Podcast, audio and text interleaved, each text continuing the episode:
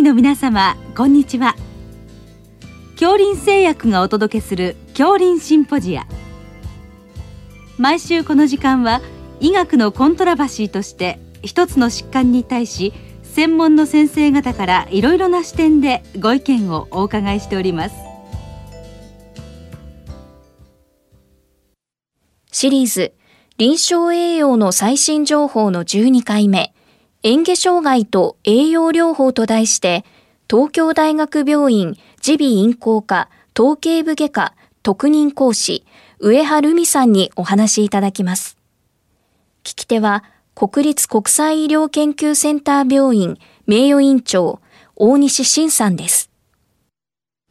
上原先生あの本日は嚥下障害と、まあ、栄養療法というテーマであのいろいろお伺いしたいと思いますのでよろしくお願いいたします。よろしくお願いいたします。はい、まずあの嚥下障害今非常にあの問題になってますけれどもいろんな原因があるかと思うんですがそのあたりから教えていただけますでしょうか？はいまずあの園芸障害といって、まあ、園芸という言葉ですけれども、うん、園芸というのはあの難しい言い方ですが、簡単に言うと食べ物を口に入れて、もぐもぐしてごっくんして食道というところを通って今で送る。そういう一連の流れのことを園芸というふうに言うわけですけれども、その園芸という流れが要するにそうやられてしまう障害される、そういうことが起こす病気すべてがやはり園芸障害の原因になっています。特には昨今では高齢者が増えてきております。医療の技術がとても上がっていますので、そういう医療の技術の進歩によって今まで助けられなかった方が助けられてすごくありがたいことなんだけれども、そこにちょっと飲み込みがまだうまく成長できてないお子さんであったりとか、まあいろいろ脳卒中の患者様がしっかりリハビリされていく過程でもやはり園芸というのはつきものなので、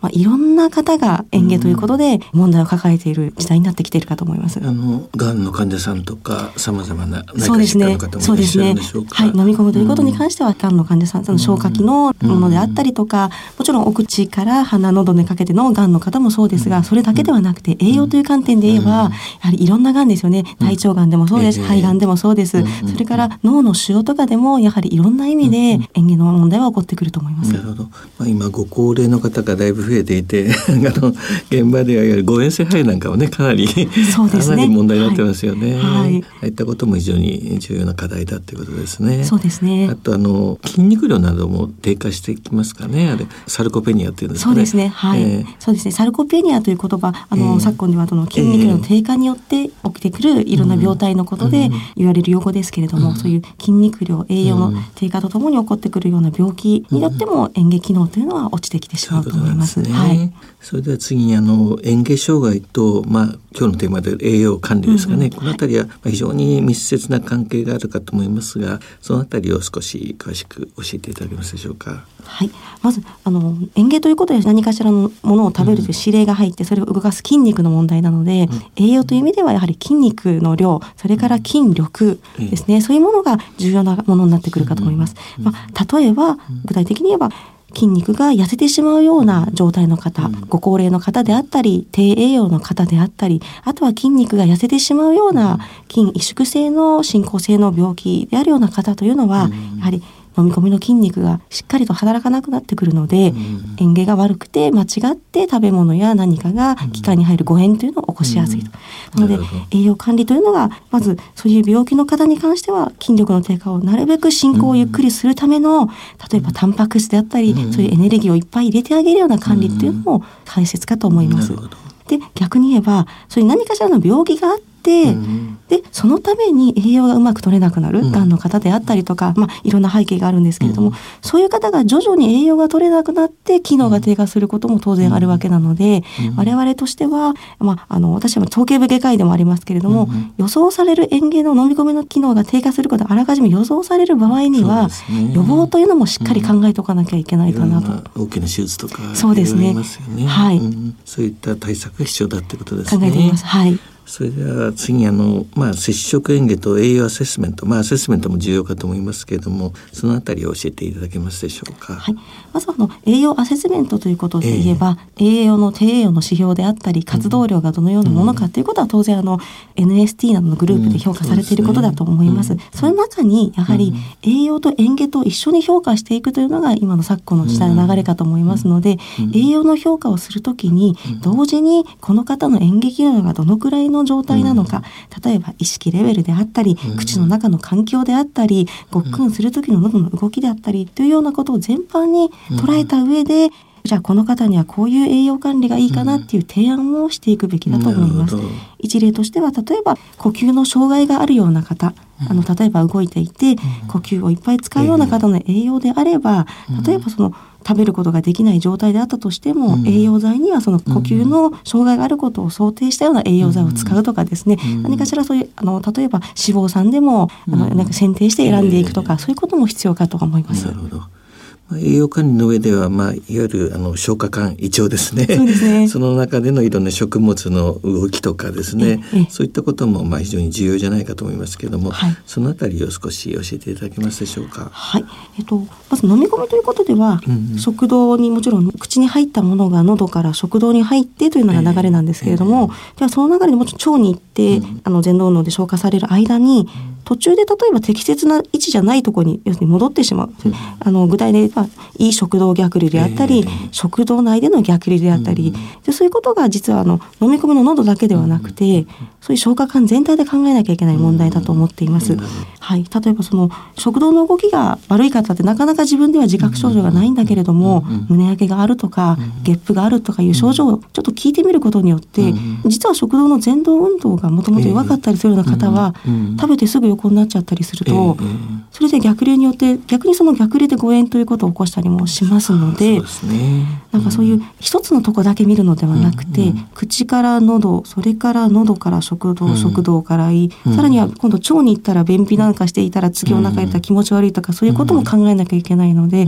嚥下というのは消化管全体で見たいなというふうに思っています。そうですね。ついついあの上の方だけ考えちゃいますけども、はい、まあ上から下までいろんな全体的に考えなきゃいけないと思います。ですね。はい、いろんな病気とも関係あるわけですよね。膠原病の一種だとか。そうですね。皮膚筋炎の方であったりとか、えっと全身性エリテマトーデスの方だったりとかは、食道の前動が悪くなることがやはり言われているので、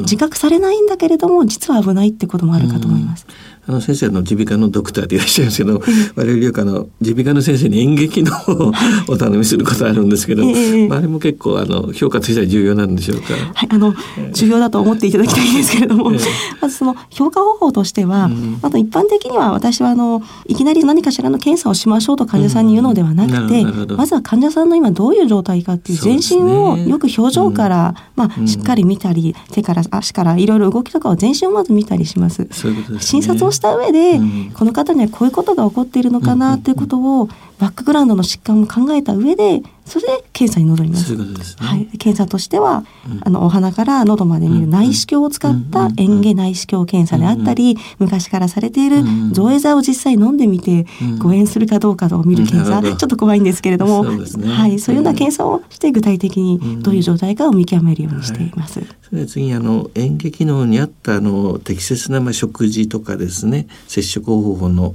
まあ評価とか指導、そのあたりを少し教えていただけますか？はい、まずあの嚥下機能といっても口それから喉、まあ、いろんな機能があって本来ですと嚥下の動きという、うん、認知器準備器、口腔器咽頭器食道器とあるんですけれども、うん、じゃあどこが障害されているか、例えばお口がもぐもぐできないような義歯が歯がないような方で義歯があるような方ですとそれに合ったものとか柔らかいもの、それから下の状態で口で口の中でこうまとまりやすくできる潰しやすいいろんな口腔の状態を考えてこういう食形態がいいねとかですね。あとはこの喉に関して言えばごっくんする間に喉の動きが遅いので、ちょっとお水とかでしたら間違ってむせやすい、うんうん、そういう場合には咽頭器が少し落ちてると思うので、スピードを補うために、えーと、ゆっくり落とすためのとろみをつけるようなでとろみもその方にあって薄めのとろみであったりちょっと中間の程度であったり濃いとかそういう使い分けをしていけるとよろしいかなと思います。そのとろみのあの調整食品ですか？そうですね。それについて少し教えていただけますか？はい。えっと実は私ちょっととろみ調整食品はちょっとあの少しオタクのような形で趣味で一応研究とかいろいろしているんですけれども、とろみ調整食品って言ってしまえばとろみの粉です。とろみをつけるための粉です。それをつける量によっとろみの粘度ですね。粘度というものが変わってくるので、それで患者さんに合ったようなとろみの程度をつけることができる、まあ、魔法の粉というか、まあ、そういう粉ですね。でその粉の種類によってはいろいろな液体につくとろみをつけることができるので、最近ではそのなるべく味をとろみをつけたら甘くなると昔言われてたんですけど、味が変わらないようなとろみの魔法の粉が出てきたりとか、各社いろいろ販売している実情があるようです。そうなんですね。わ、はい。かりました。あとはまあ演技障害があってもやっぱり患者さんっていうのはまああれ食べたいとかまあ接触の楽しみっていうのは やっぱりすごく重要なことだと思うんですけども、そのあたりについてちょっと教えていただけますか？はい、先生ありがとうございます。ええそうですね。あの私がどうしてまああの園芸障害の患者さんをよく見るようになったかというと、ええ自分が食べるのが好きだからはいなんですね。ですからやはり患者さんにはその食べる楽しみを少しでも味わってもらいたい。うんできないと言われてもそのできない中でうんうんも少しでも食べていただきたいというところがあって、ちょっと私いろいろやっているんですけれども。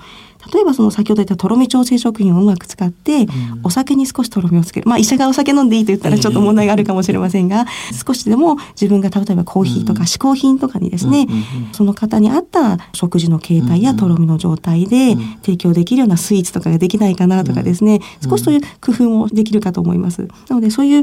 えっと、例えばとろみのものだけではなくてスイーツとしてプリンとかゼリーとかをアルコールで作ってみたり好きなジュースで作ったりとか、まあ、お子さんから、えっと、そういう成人の方までできるようなことをあの私は SNS でですねちょっと無料配信とかしてですねねレシピを、はい、紹介したりなどもしております。うんありがとうございます。それは最後にその園芸の患者さんに対して、まあ、訓練の方法とか、まあ、手術治療なども検討されることがあるかと思いますが、そのあたりを簡単に教えていただけますか？はい。えっと、私の専門は耳鼻咽喉科統計部外科なので、まずは患者さんをうん。何かしらの形で救う手段として、うん。もちろん当然リハビリテーションというのは当然すると思いますし、ええ先ほどの食事の適正な選定などもしています。ただそれでもどうしても、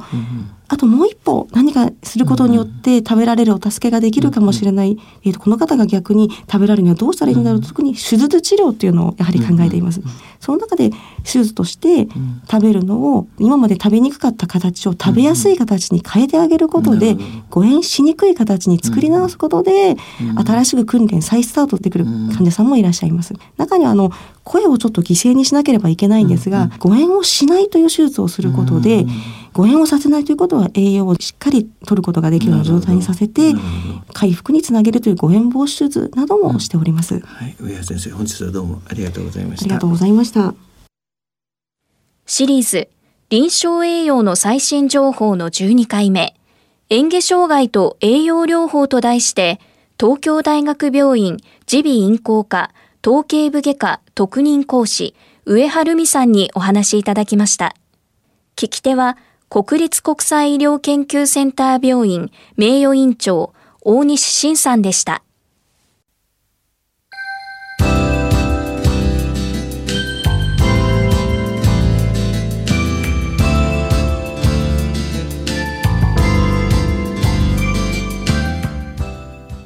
れでは恐林製薬がお送りしました恐林シンポジア。来週をどうぞお楽しみに。